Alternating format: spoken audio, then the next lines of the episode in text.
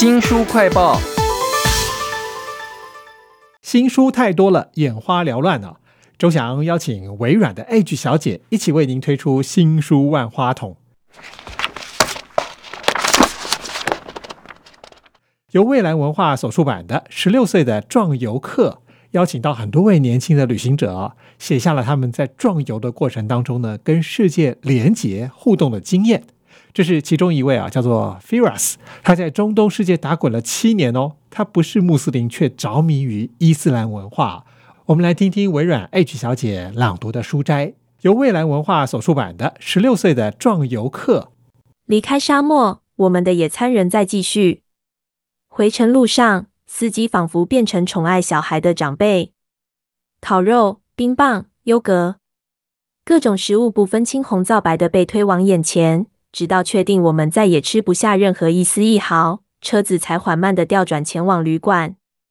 事实上，司机已不是第一个这样对待我的伊朗人。几天前，超商的店员、计程车司机，甚至旅馆的房东，也都有过拒绝收费的潜力。老板娘听到我的遭遇，大笑出声，欢迎体验 Tarf。原来，伊朗人从古至今。都遵循着一套和客套有关的波斯传统礼仪。我说：“要怎么知道你们是在客套还是真心的？”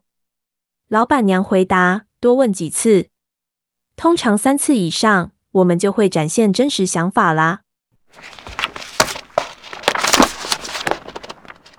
你真的知道自己真实的想法是什么吗？新生代的作家啊，高瑞希写了一本书，《相信自己才是完整的你》啊。察觉自我的二十七个练习。高瑞希他曾经是一个没有目标、找不到自我的人，情感创伤、工作不顺，他越来越没自信。但他知道不能这样下去，所以用书写来重建自我，相信自己才是完整的你哦。察觉自我的二十七个练习这本书呢，就是他的自我实验，记录他由内而外重新的梳理了自我的过程。他希望读者。有一个认知，就是所有的感受到的情绪啊，都是中性的。你的贪心是中性的，你的自欺欺人是中性的，说你实力不足也是中性的。其实，只有将这些事视为坏事的时候，恶魔才会出现。但这却是一个契机，帮助你看见、搞清楚你为什么如此不舒服。接着，鼓励你尝试探索这份感觉，用好奇心。好玩的，不带自我贬低的，以一个拓荒者的态度。而这亩荒凉的土地，就是你的深渊。尼采说：“当你凝视着深渊，深渊也凝视着你。”听到尼采的名言，会不会让你眼睛为之一亮呢？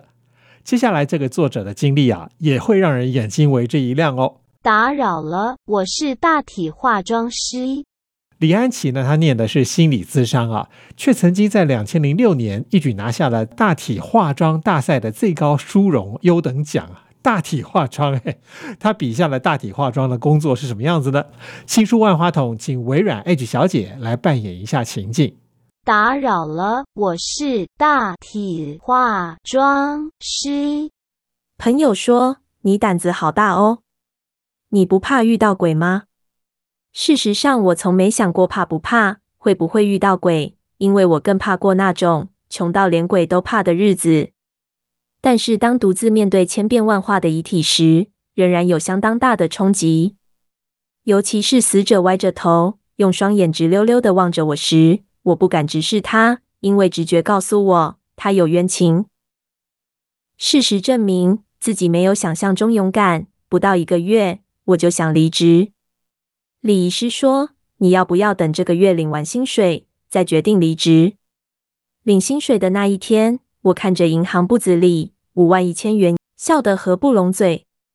即使与月入十几万还有一段差距，但对一位石磨都不会的菜鸟来说，已经相当不错了。我内心的恐惧也早已被抛到九霄云外。敢做大体化妆师的人很少哈。我想至少比那些刚生完小孩的产妇少多了。为您介绍接下来的这本书啊，我是妈妈，但我也还想当自己啊。作者是梁真英，走过心理阵痛，一个心理师的产后忧郁告白。身为一个男性啊，其实很难理解啊，为什么产后会忧郁？听听这段你就知道了。我是妈妈，但我也还想当自己啊。分娩前的产前症状很微妙，刚生完孩子就变得极度敏感，并开始感到焦虑、愤怒、羞耻和忧郁。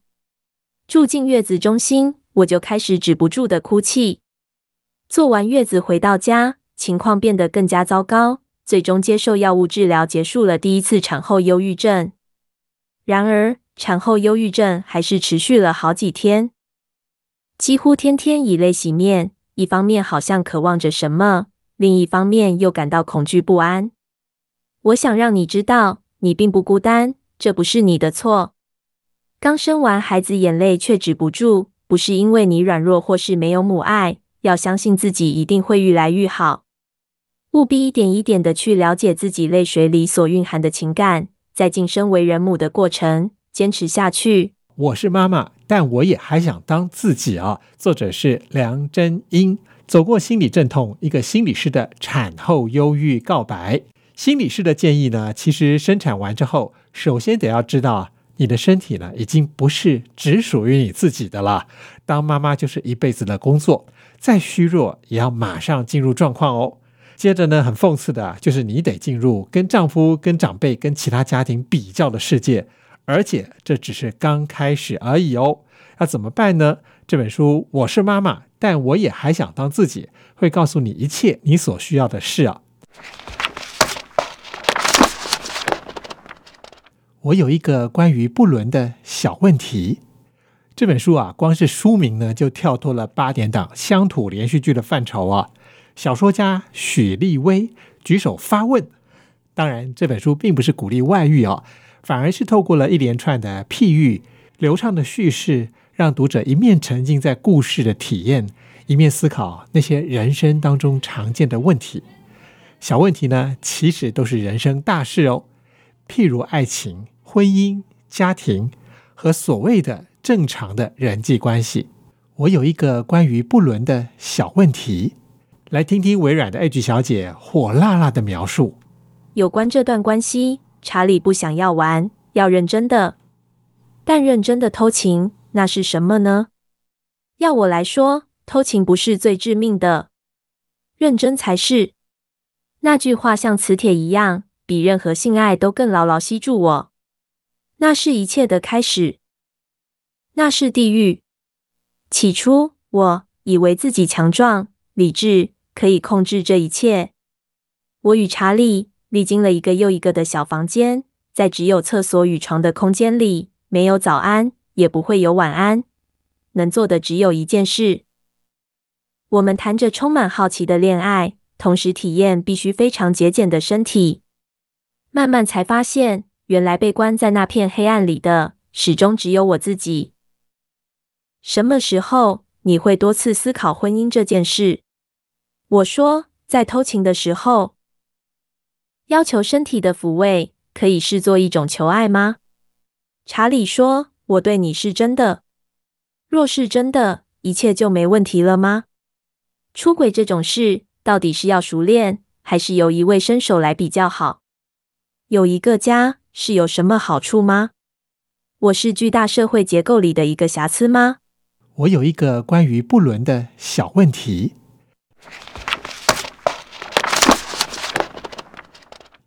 新书万花筒呢，也会继续的告诉你你应该读的、值得读的书。也请记得帮我们新书快报按个赞、分享以及留言哦。我是周翔，下次再会。